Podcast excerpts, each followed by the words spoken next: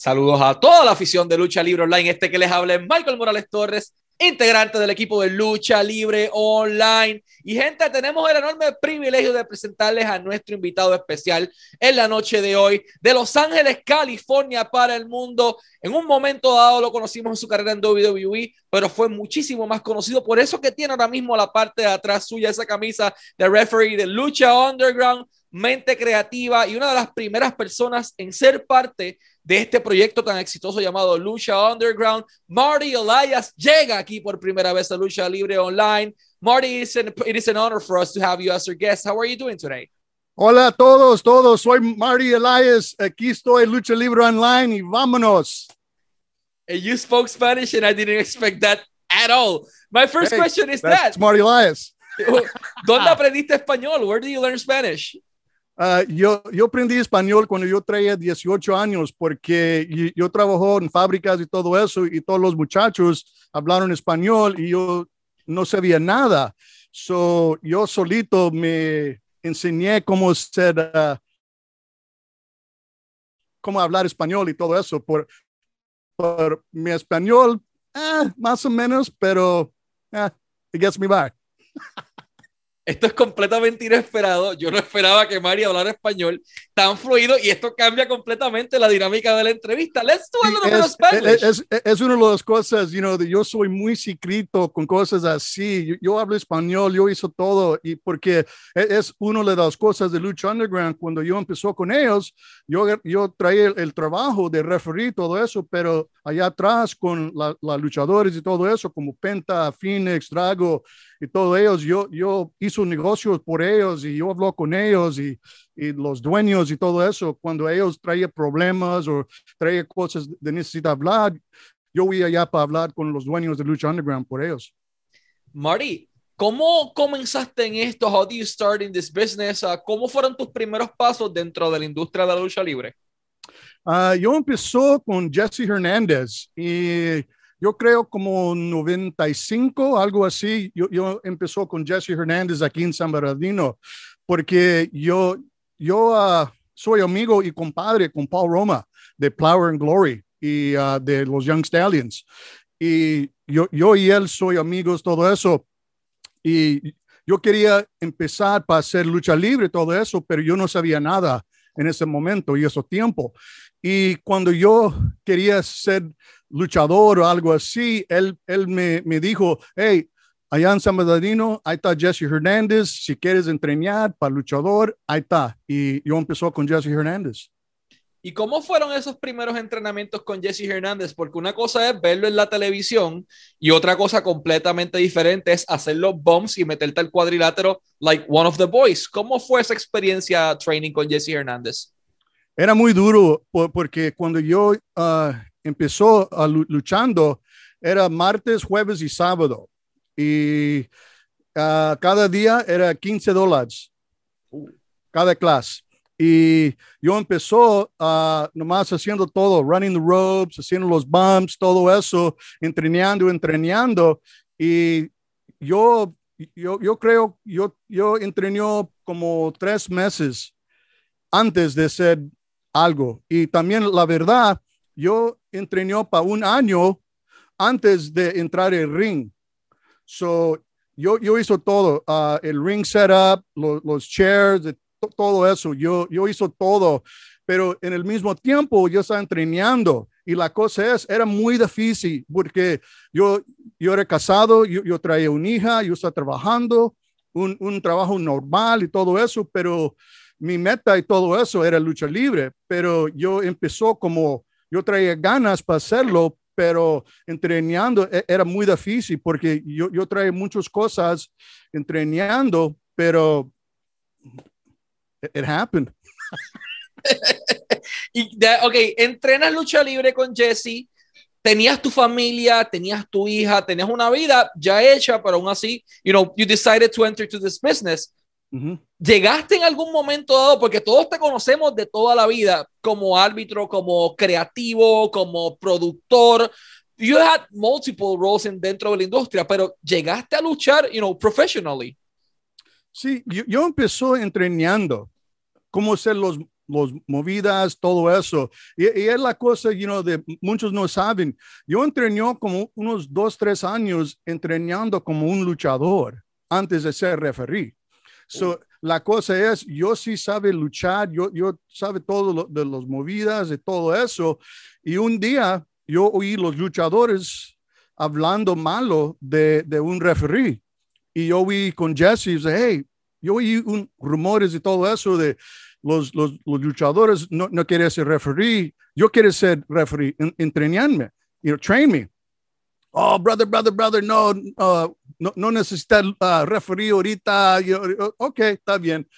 Pero yo soy Mario Elias y yo oí, ellos trajeron un, un show uh, allá en uh, Parker, Arizona. Y yo vi allá solito y ma, ma, yo vivo aquí en, en, Los Ángeles y Parker, Arizona está cerquita de, de Bullhead City, Arizona. Y, y es muy lejos y como cuatro horas. Y yo vi sin nada, yo vi allá a Parker, Arizona, oh, y yo entró y me miró Bill Anderson y Jesse Hernández, me miró y Jesse de, brother, brother, ¿qué estás haciendo aquí? ¿Qué, qué, qué estás haciendo? Y yo, yo vino para referir, pero no necesitas referir. Like, well, yo soy aquí, yo traigo todo. Y la cosa es, antes de eso, yo entrené para ser referí con los muchachos, porque después de, de, practicar todo eso, yo hablo con unos luchadores, hey, ¿puedes uh, quedar? Porque yo quiero entrenar como ser referí y todo eso. So yo hizo eso solito y después yo fui allá para Parker, Arizona y yo llegó y la, la cosa es, es historia.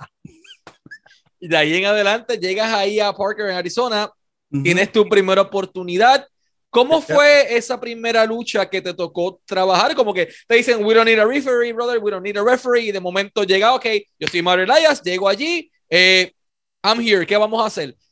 ¿Tienes tu primera oportunidad? ¿Cómo fue eso? Yo, yo fui allá y yo hablé con Jesse y después el uh, Bill Anderson y quedó como un medio hora y después Jesse vino y el, Mari, ven, ven, ven, okay. Ok. Y es, ok, nosotros vamos a darte un, un, un, un, lucha. Ok, está bien, gracias, gracias. Y la lucha era con unos luchadores, uno se llama Smooth Billy D y el otro era Mr. Quick. Y el luchador Smooth Billy D, yo allá con ellos para hablar con ellos, para decir, yo soy tu referee hoy y todo eso. So, yo estaba ya esperándolos y después el, el Smooth Billy D vino y él, él me explicó, él said, can you take a bump? Ya, yeah, ya, yeah, sí. Yo puedo hacer un bump. ¿Cuánto tiempo traes trabajando como referee? Uh, es mi primera lucha. ¿Qué? Es mi primera lucha. Oh, no, va, cabrón. Y, y, y, y fui allá con Jesse. like, ¿Por qué nosotros estamos agarrando un referee así, no, no, trae experiencia, todo eso? ¿Por qué estás haciendo eso para nosotros? Y después es like, ok, pero just says, hey, we're going to give him a chance. Ok, so en la lucha me dijeron, Mari, nosotros vamos a pegar. Ok, está bien, pero la cosa es, yo sí sabe hacer los movidas, todo eso, so ok, está bien. So era mi primera lucha y todo eso de referee. So, Smooth Billy D en, en, en, la lucha me pegó, pero me pegó duro. Y la cosa es, conociendo todo ahorita, como mi experiencia, todo 30, más 30 años y todo eso, y era mi primera vez siendo referido todo eso, la cosa es, él me pegó duro, porque he, he gave me a receipt. En, inglés se llama, he gave me a receipt, porque yo era nuevo, todo eso, yo no traía experiencia, y él quería enseñar, yo soy el, el, luchador, todo eso. Pero está bien, está bien, porque la, la cosa, I believe in karma. Y karma es algo de, de cosas no va a pasar ahorita, pero sí pueden pasar en años, en días. Okay. So, en 2006, yo estoy con David David y yo soy referee del, referee del David, David, todo eso, y nosotros llegamos aquí en Los Ángeles. Y nosotros estamos ya practicando todo eso. y yo voy allá para entrar para agarrar comida. Y ya sentado en una mesa era Smooth Billy D. Oh, shit. Y yo era Mario Elias, you know, lu- lucha libre, referee, WWE, todo eso. Y me miró. Hey, Mario, hey, como nosotros somos amigos. Y, y, y él me está ah, platicando y todo eso. He's like, hey, Marty, how you doing, bro? Hey, ¿cómo está todo? He's like, hey, things are good. Hey, todo bien, gracias. gra-". Y después, hey, man, ¿puedes ayudarme, güey, para para ganar un lucha, todo eso? He's like, sí, ¿cómo no? You know, nosotros somos amigos. Pero yo voy allá con, con WWE y todo eso y dice, hey, ese muchacho ya es malo. Es malo. Y es la cosa de, de, de- de yo querer a decir, cuídate, porque tú nunca sabes cuándo alguien va a ser el jefe o el dueño o el, referee más chingón o algo así. Nunca sabes cosas. Y es la cosa, cuando estás con personas, hablando con personas, take it easy, be humble, be humble. You know, it's okay. Es parte de las mismas lecciones de vida. Dustin Poirier dijo algo bien interesante posterior a su pelea con Conor McGregor. Él dice que karma is not a bitch, karma is a mirror. Y eso está it shattered en ese momento para él. Mencionas algo bien importante que es WWE. Para llegar allí es un proceso arduo, o sea, tienes que estar mucho tiempo de experiencia, eh, tener conexiones, etcétera, etcétera, etcétera. ¿Cómo pasamos de aquella primera lucha en donde aquel payaso de luchador da el receipt eh, hasta de momento, ok, Marty Elias is putting his pen on, on that paper y ya es, he's a WWE guy? Yo, yo empezó haciendo dark matches con uh, WWF, Oh, perdón, uh, con mi compadre Paul Roma, en yo creo como 97, 97. Uh, nosotros fuimos para Nueva York y uh, Connecticut para hacer unos dark matches porque él, él trae un equipo, los Pretty Primos, y yo era Mr. Ruby. Y era 97, algo así, antes del Attitude Era y todo eso. So, nosotros fuimos, y, la cosa es, yo traía mi trabajo aquí, aquí normal, todo eso, pero cuando Paul Roma, mi compadre, nosotros fuimos para hacer unos dark matches, y los dark matches son luchas antes de televisión y todo eso. Y nosotros fuimos allá, pero la cosa es, yo fui allá con mi trabajo y yo quitió. It's like, I'm, I'm, I'm done, porque yo voy a agarrar trabajo con WWF. Pero yo no sabía nada. Yo no sabía nada de, de, de, de nada de lucha libre, cómo, cómo sirve, cómo todo. You know, yo no sabía nada. Yo era un niño, un, un bebé de lucha libre, de, conociendo cómo hacer las cosas, cómo hacer, you know, ne negocios, todo eso. Yo era un niño, yo no sabía nada. Y fuimos para Nueva York y hicimos unos dark matches. Y Paul Roma trae el equipo, uh, los Pretty Primos. Y eran los, los primos, Alex Ronnie y Paul Roma. Y el manager, el Mr. Ruby.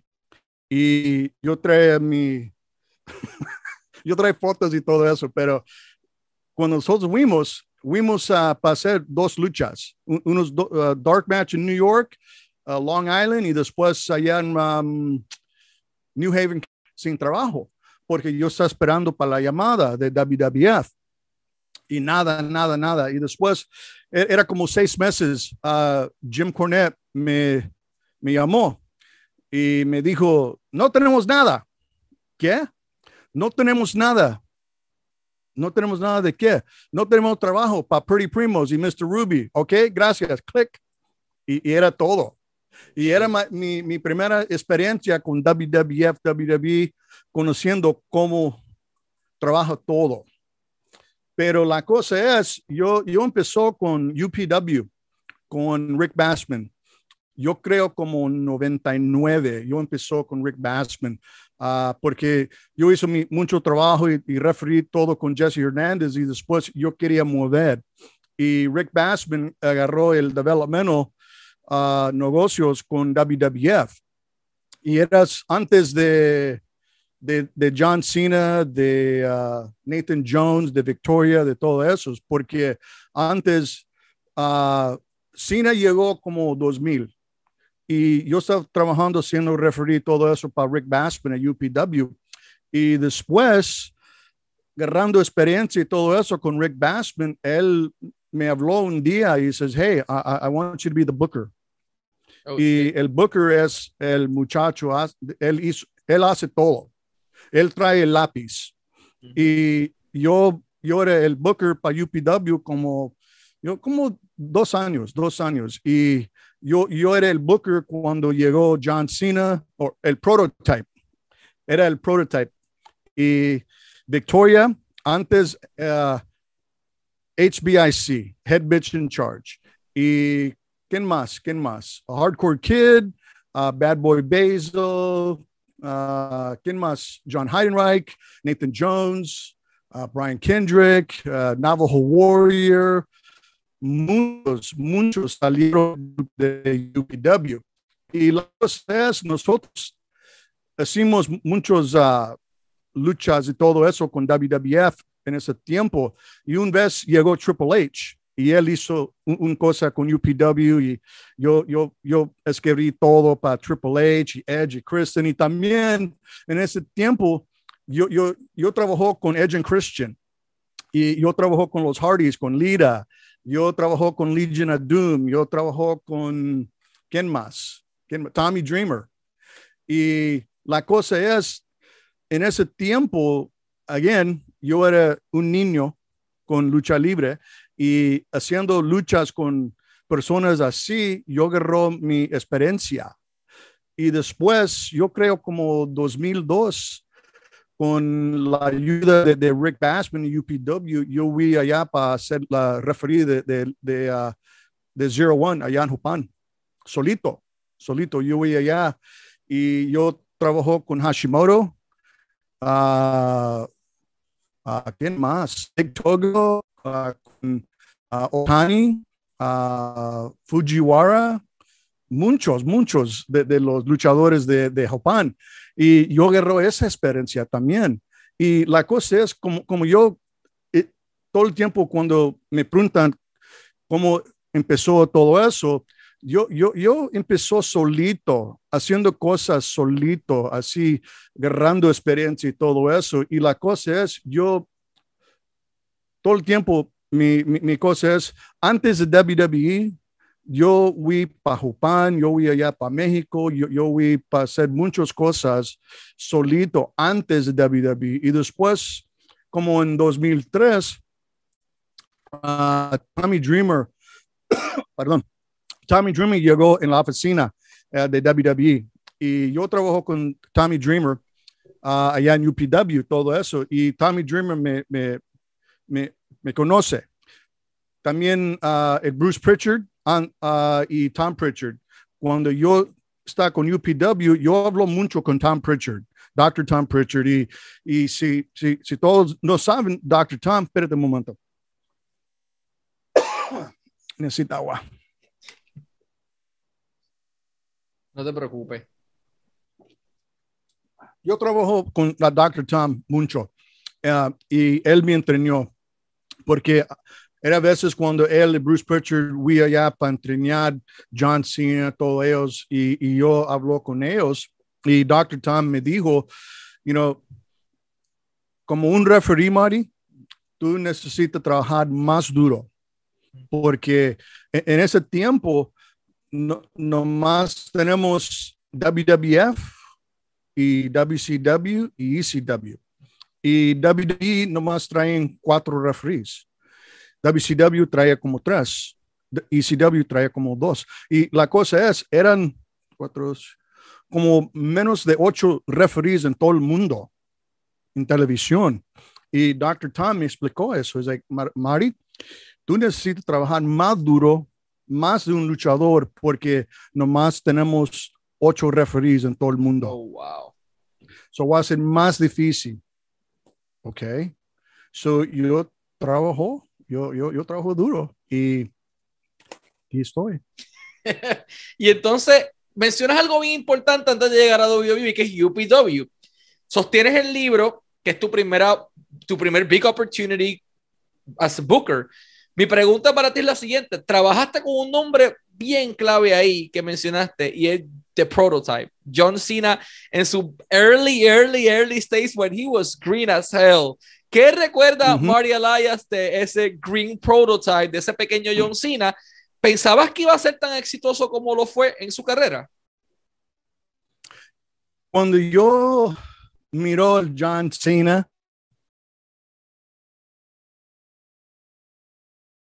cuando él entró, tú, él, él trae, como si en inglés es carisma. He has an aura. Y cuando él entró, él no sabía nada, nada. Y cuando él entró al ring y todo eso, you know, chueco y haciendo cosas, you know, callando y todo eso, pero la cosa es de, this guy's got it.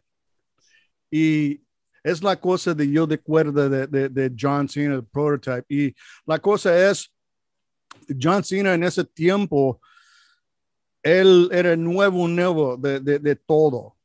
Uh, era la primera tiempo aquí en Los Ángeles, en California. Y él nomás quería ser luchador. El, el, de él era, yo voy a ser luchador, yo voy a ser luchador, porque él no traía nada más que ser. Y también una, una cosa de, de, yo de acuerdo de John Cena, él trae un carro, uh, un Lincoln Town Car Mark IV.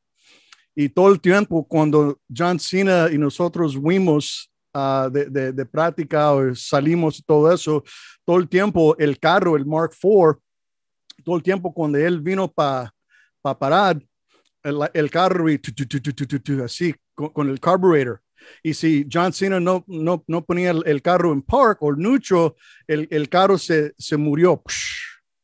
Y después, esa es la cosa de yo, de cuero de John Cena, el, el Mark IV carro de John Cena. o sea que lo recordaste por, la, por las cosas por la parte errónea, porque el carro no yeah. prendía y le daba problemas. Es irónico porque ahora no es, prendía nada. Y, y ahora el, el tipo y, es uno de los y, mejores hoy él, él, y él, él, él, trae un chingo de, de carros, you know. Tiene una flota uh, entera. Fast, fast Nine. Pero ese, ese, auto, el Lincoln, no va a sacarlo, no va a sacarlo en Fast Nine. ese carro no puede estar yeah, ahí. Yeah. So, vamos yeah. otra vez a. El Lincoln Mark IV. vamos otra vez ahora entonces a 2003. You put the pen on a paper. Tommy Dreamer brought you to WWE. Tienes tu big opportunity sabiendo que, you know, there weren't big chances para los referees en aquel momento. Llegas allí, ¿cómo fueron tus primeros días cuando entras al camerino? ¿Qué recuerdas encontrarte de momento a todos los top guys allí? Eh, a Vince caminando por los pasillos como si fuese alguien normal en el transcurso. Háblame yeah. de esos primeros días.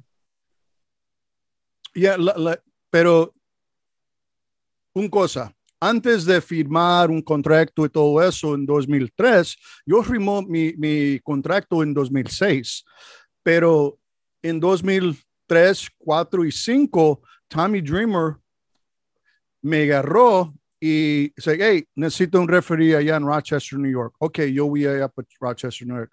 Necesita referee en Los Ángeles, porque unos referees fueron para vacación, no podían venir o algo así. So, antes de darme un contrato y todo eso, Tommy Dreamer me, me, me, me, me he made you earn it. Spanish. He, made he, you he gave me work. He gave me work. Okay. Yeah, he gave me work. So, todo el tiempo me, me llamó antes de darme un, un, contrato y la cosa es, cuando yo entró, you know, I mean, así, con los ojos así, porque era Eddie Guerrero, Chris Benoit, Brock Lesnar y, y John Cena, mi amigo de UPW y, y, y cosas así.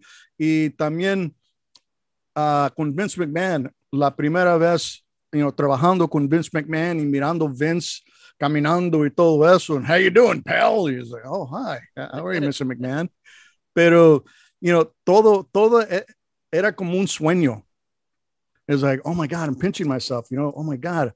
Ahí está Eddie Guerrero. Y la cosa es, como yo hablo con Chavo, uh, y en 2003, aquí en Los Ángeles, Staples Center, yo traje la lucha, uh, los guerreros, con, uh, con Sean O'Hare y Rhino yo era el referee. Y Chavo, ¿really? He's like, sí, you know, en 2003 trabajando con los guerreros y Eddie, Y, y la cosa es, trabajando con ellos y trabajando con WWE en ese tiempo, todo eso, yo traía experiencia y, yo era un buen referee, pero trabajando con ellos y mirando cómo hacer el referee, cómo ellos trabajan, todo eso, era, era night and day. Era night and day. So yo sabía cómo ser referee, pero yo no sabía cómo ser referee. Does it make sense? Yeah, Porque ellos, yo era aquí y ellos eran aquí. So trabajando con ellos, yo fui así con la experiencia trabajando con ellos y todo eso, porque yo no sabía nada. Yo era un buen referee, pero yo no era un referee de WWE. Calidad. So, trabajando con ellos y todo eso, haciendo eso, y también la cosa, you know, de, de personas necesitan entender. Y cuando estás con WWE, y cuando estás enseñando y, y trabajando allá, cae tu boca, cae tu boca y oye todo. You know, mira, mira, todo. Y, y, si gente está uh, hablando de, de, necesita cambiar eso y por qué haces eso de referir, necesita entender y oír todo, porque si no, bye bye. Los referees tienen, además del trabajo de referee, they got a lot of roles, porque son eh, road agents, son agentes de lucha, son productores, montan y desmontan ring, talent relations, you know, hacen un montón de cosas además de salir en cámara contando el trejo y sonando, mandando a la campana. ¿Qué trabajo o roles te tocó hacer a ti en WWE además de ser referee? Yo, yo era uh, con uh, el, ring crew, haciendo el ring, haciendo todo eso. Uh, y también la cosa es, como tú, dijiste ahorita, el referee trae todo, trae, trae, mucho trabajo allá. Y también yo ayudo Talent Relations, haciendo cosas. Nosotros fuimos para México, todo eso yo fui con todos los luchadores para hacer firmas o para radio, televisión o algo así, porque, you know, como John Cena o Trevor Murdoch, Lance Cade o algo, you know, no sabían inglés. Yo, hey, Mari, necesita ir. Y también yo, voy a explicar una, un una momento allá en México. Era como 2007, 2007. Nosotros uh, estamos allá en México y nosotros uh, llegamos allá en Guadalajara y vino el, el, el, uh, el, rep de WWE México, se llama Adam Hopkins, y, y yo y Rey Misterio está allá con el grupo. Y nosotros estamos allá y es, hey, I'm Marty Ray, can I talk to you? Sí. So, él explicó, tenemos un, un señor, eh, el señor canta y es el Frank Sinatra de México. Y Rey Misterio y Mari Lai son mexicanos y necesita ayuda para hablar con él, para hablar y después, ok, está bien, está bien, ok. ¿Cuánto tiempo va a ser? Ah, como un medio hora. Oh, está bien. Nosotros somos un rancho allá en Guadalajara. So nosotros estamos allá esperando. Ok, entramos en un, un, cuarto y nosotros estamos allá, you know, y, you know, nomás esperando, esperando, y después el Adam Hopkins vino y él dijo, uh, ok, the guy's coming, the guy's coming. Ok, está bien. So, vino un, un grupo en todo negros y todo negro, uh, you know, todo, todo. So, nosotros estamos y entraron y después partaron así y después el Señor vino aquí en el medio y era Vicente Fernández. Oh, shit. yeah. Gente, baby. Yeah.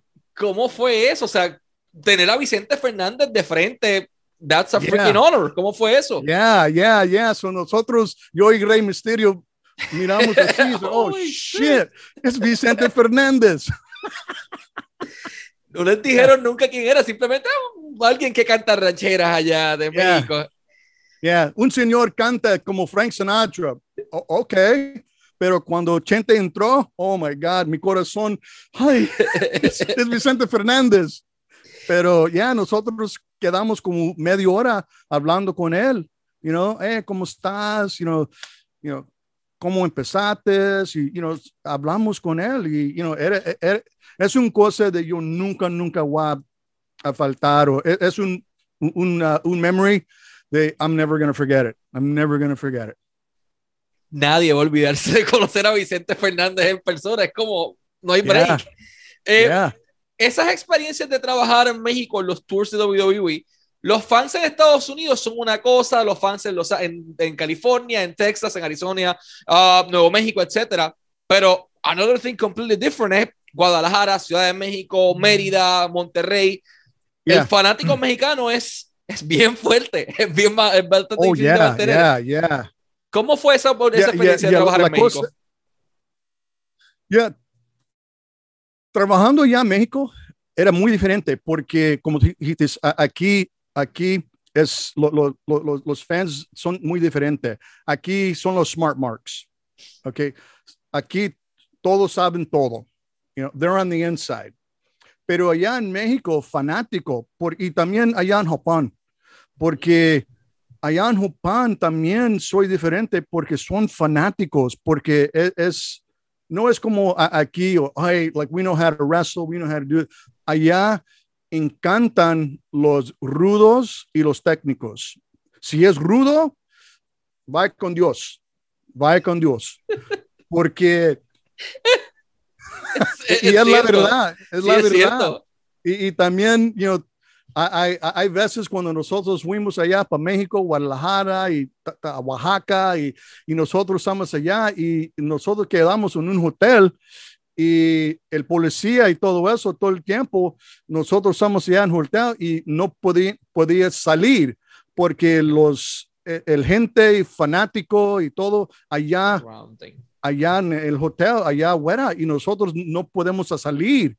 Y si nosotros entramos ah, en un cuarto y un algo, era muy rápido, era muy rápido porque los allá, los fans son fanáticos, you know, y, y también como hay, hay veces, e- era como dos veces, como un señor y una, un señora, como un, el abuelita, uh, they had a knife. They had knives, and, and they arrested him. It, it was crazy. Yeah, yeah, Es que ese es el detalle. En México y Puerto Rico, particularmente, they take yeah. wrestling seriously. They, they, they, they know their lucha libre and they hate their heels. Así que eso está, es parte de la cultura. Vámonos nuevamente a Estados Unidos. Estamos en WWE. ¿Cuál entiendes que fue la lucha que cambió tu carrera en WWE? Que tú dices como que, ok, this was a match. Or the matches. No era WWE. E- e- Era un lucha con Eddie Guerrero y Christopher Daniels Oh. en 2005 en Anchorage, Alaska. Yo, yo hizo lucha con WWE, como, como yo explico, yo, yo hizo mucho trabajo con ellos, pero yo no traía contrato. Pero en 2005 yo fui allá para Alaska para hacer un show, un, indie show. Y luchando era Eddie Guerrero y Christopher Daniels. Y yo, yo entró, you know, oh my God, it's Eddie Guerrero. See, you know, oh shit, man. Y cuando ellos están poniendo la lucha, yo, yo vi a, a ver para oír. Y después yo, yo pregunto a Eddie, like, uh, Eddie, ¿qué quieres con referee? Y me miró y he's like, ¿sabes qué? Tú eres un referee, ¿que no? Sí. Si tú no sabías tu trabajo, ¿por qué estás aquí? "Right. Todo va a ser bien. Nomás vaya y, y haces tu referee. ¿Ok? Y cuando yo entró al ring con Eddie, todo se cambió. Porque en ese momento un luz pren- prendí. It's like, shit, a light went on. I was like, I got it. I got it. Y esa lucha con Eddie Guerrero me cambió todo. Allá en Alaska, 2006, con Eddie Guerrero. Me cambió todo. I Sí, got porque, it. sí, porque ese es el detalle. Llega el punto en que todo hace click. That was your click. Ese fue el momento en It que todo clicked, hizo it click. clicked, it clicked. En, en ese tiempo, con Eddie Guerrero, todo, todo, la lucha libre, todo se it clicked. Todo, I get it, I get it. En, en ese tiempo, aquí estoy, Marty Elias. ¿Por qué motivo? Bueno, la, tomas un rumbo separado a WWE, eh, la empresa y tú toman caminos separados. ¿Por qué ocurre esto y qué haces posterior a tu salida de WWE? Era, ah, no sé, no sé si tú sabes o oíste uh, el podcast con Chris Jericho, Talk is Jericho. Yo, yo hablo de, de, eso, de, de un... Uh, The shirt. De, yeah, un, un shirt de, de Grupo Kiss. Ironically behind you. Ironically behind me, Kiss into the road. Yeah. Uh, yo, yo, uh, la cosa es, yo, yo we, I, I'm going to say it in English. Okay. I'm going to say Yeah, it in sure. English. So, so I was at the Washington Marriott and I was in the uh, valet and in the limousine was Johnny Ace, John Laurinaitis, and Kevin Dunn. And we were over in Europe for three weeks. And I had didn't have anything clean except a Kiss t-shirt, but we were in Europe for three weeks, and those tours are very hard and very long.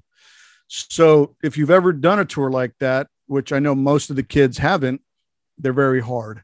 So we came back to the States, and the only shirt that I had was a, a Kiss t-shirt. And I didn't know that Vince Mc, uh, that Johnny Ace and Kevin Dunn were waiting for Vince McMahon. And they seen me waiting for my car, and I was wearing a Kiss t-shirt. So Kevin Dunn told Johnny Ace, "Hey, Marty's wearing a Kiss t-shirt."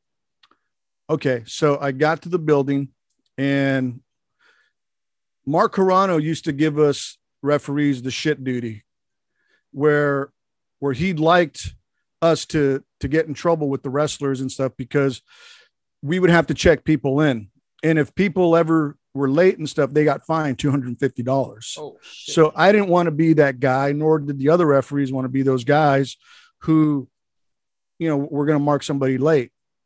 And on top of that, they Mark Carano would always give us the shit duty of telling people that they had to take a drug test. So he always enjoyed giving that because he enjoyed when the wrestlers would get get heat on us or get upset with us because that's the way he was and that's the way he is. He's a piece of shit. So I'm going to say it point blank. But he enjoyed doing that to, to the referees and stuff. He, he got off on it, but he liked doing a lot of stuff like that to people, which we ultimately found out. So as I finished that, I came into catering and sitting at the table was Mark Carano, Johnny Ace, and Kevin Dunn. So Kevin Dunn tells Johnny, you know, Marty is at a dress code. So Johnny says, Marty, we got a fucking dress code. Uh, yeah, yeah. What are you doing wearing a fucking Kiss t-shirt? And this is the way he said it to me. I said, I'm sorry, John. I just put it on. You know, I'll go change. I'm sorry. And the reason I said that is because my boss seen me at a dress code. So he he was calling me on it. So you know, that was his job. So I thought, oh shit, I'm gonna get suspended or I'm gonna get fined for 30 or get fined. That's what I thought.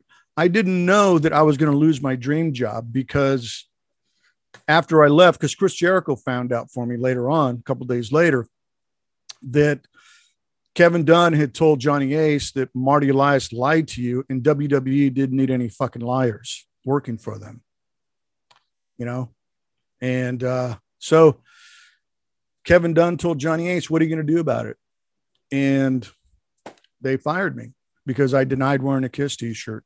But but I will say this, I will say this that the Kiss T-shirt was only the tip of the iceberg of what really happened.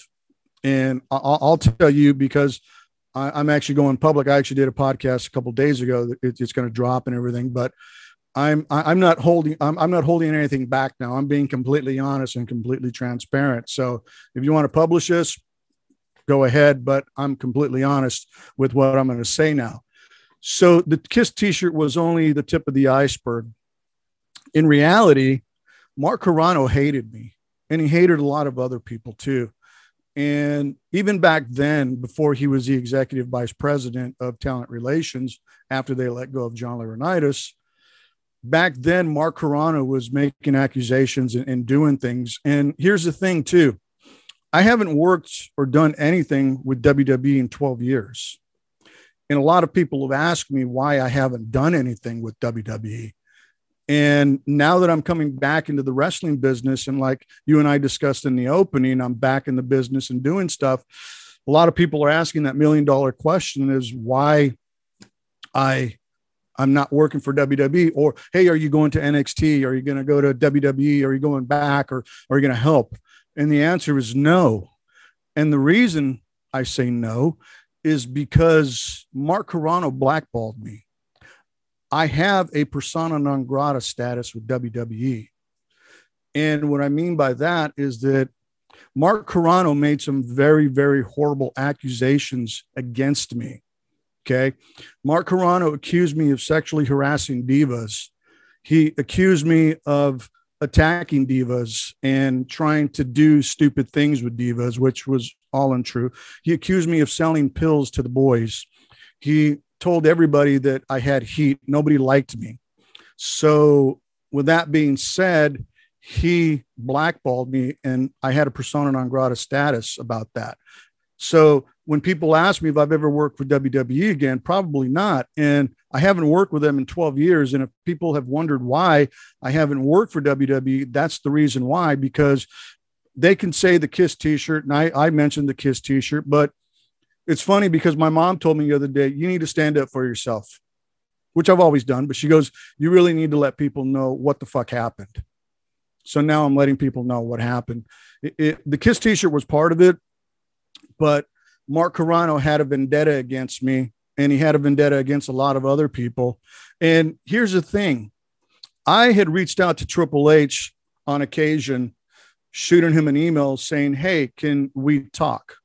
And that was it. I never asked for my job back. I just said, Can we talk?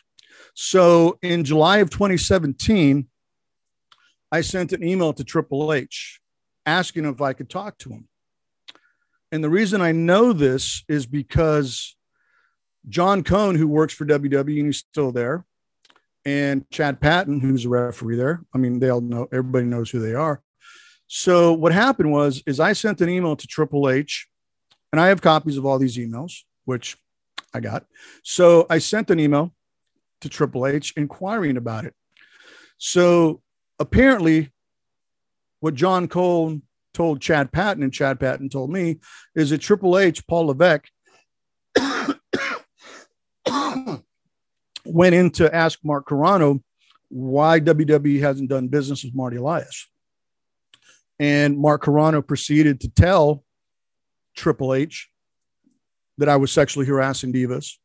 I was trying to mess with divas and I was selling pills to people and nobody liked me and that I was getting too big for my britches. So that's why they had a persona non grata. So John Cone called Chad, Chad called me. So I emailed Triple H and I told him back in 2017 that all these accusations and these things that were being said by Mark Carrano were untrue. They were they, they had no merit, they had no validity, they had nothing. And the thing that really got me, and even today, is if that was really the case, and I did these horrible things that I was being accused of, don't you think that human resources would have been involved? Don't you think there would have been an investigation? Don't you think that I would have been pulled in and spoken to and, and said, hey, what's your side of it? Did this really happen? But that didn't happen. So,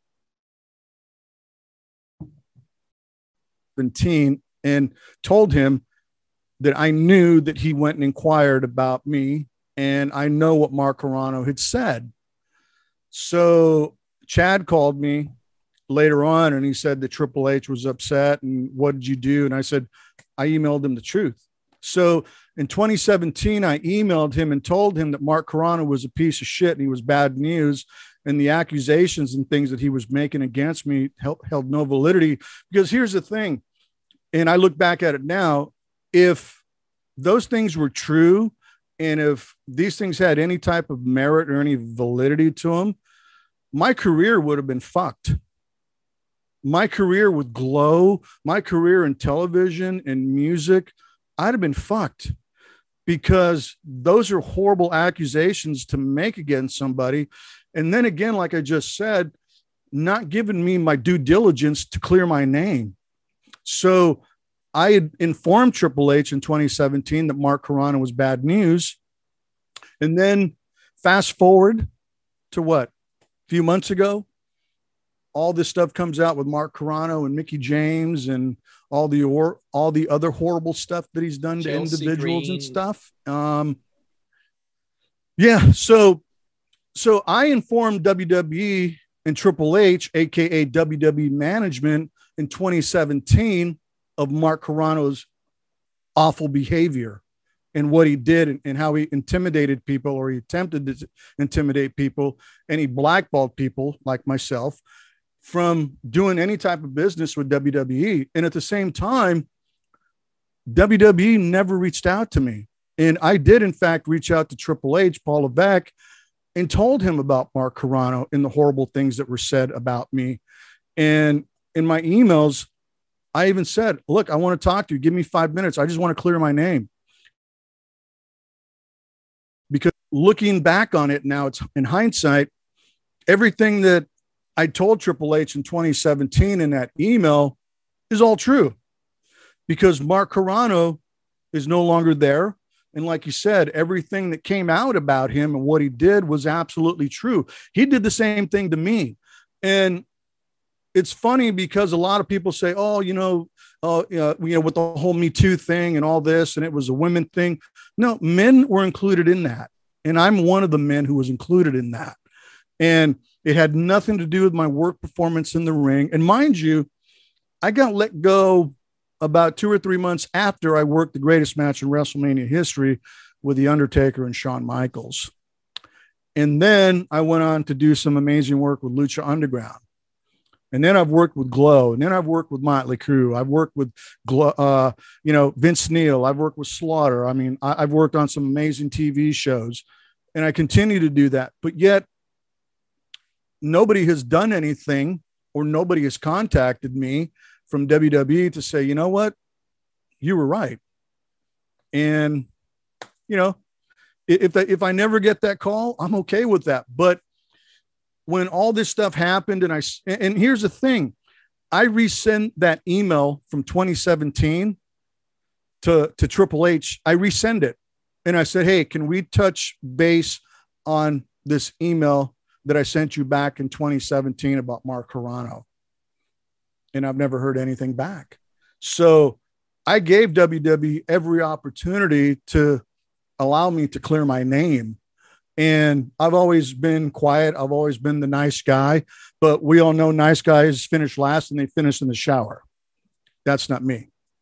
So now that I really don't care if I ever work for WWE again or any other wrestling promotion, but this shit happens all, all the time. And it's been happening in professional wrestling for a long time. I was guilty of it, Lucha Underground. You know, I'm no angel, and, I'm being transparent about this. I mean, there was a guy who wanted to work at Lucha Underground, and he tried to get a hold of everybody, and I kept telling everybody no. And the reason I, I told him no, and I told him he shouldn't hire him, is because the guy disrespected me one time in TJ. Why uh, a guy who was very green. And ultimately, I did talk to this young man and tell him that, look, this is what you did. Don't ever do it again. And we squashed it. I unfortunately never had that opportunity with WWE or Triple H, you know, and the fact that Mark Carrano is no longer there and all these things that we know about Mark Carrano and, and what he did and, and, who he is as a human being, he's, he's a bad human being. And yet I mentioned it in 2017 to Triple H and I revisited I, and after the whole Mickey James, Mark Carrano, Chelsea stuff happened, I resent that email. And unfortunately, I, I've never received any word back. So I want to talk about it now. I want to talk about it now because as unfortunate as this stuff is, and it happens to women more so than it does men, but it does happen to men too. And it happened to me, like I said, but I'm not going to sit here and boo hoo, poor me and everything. I'm just, I just want to make people aware of the bullshit. Plain and simple. And there, there, I've said it all. No, uh, te agradecemos. Uh, we thank you for, you know, for opening up and tell your story here with us. More than grateful for it. Y, y definitivamente esto ayuda a las personas también que tal vez estuvieron en tu posición a stand up for themselves y mira, vamos Yes. a seguir para adelante. Eh, ¿Hay algo a la parte de atrás de ti que es sumamente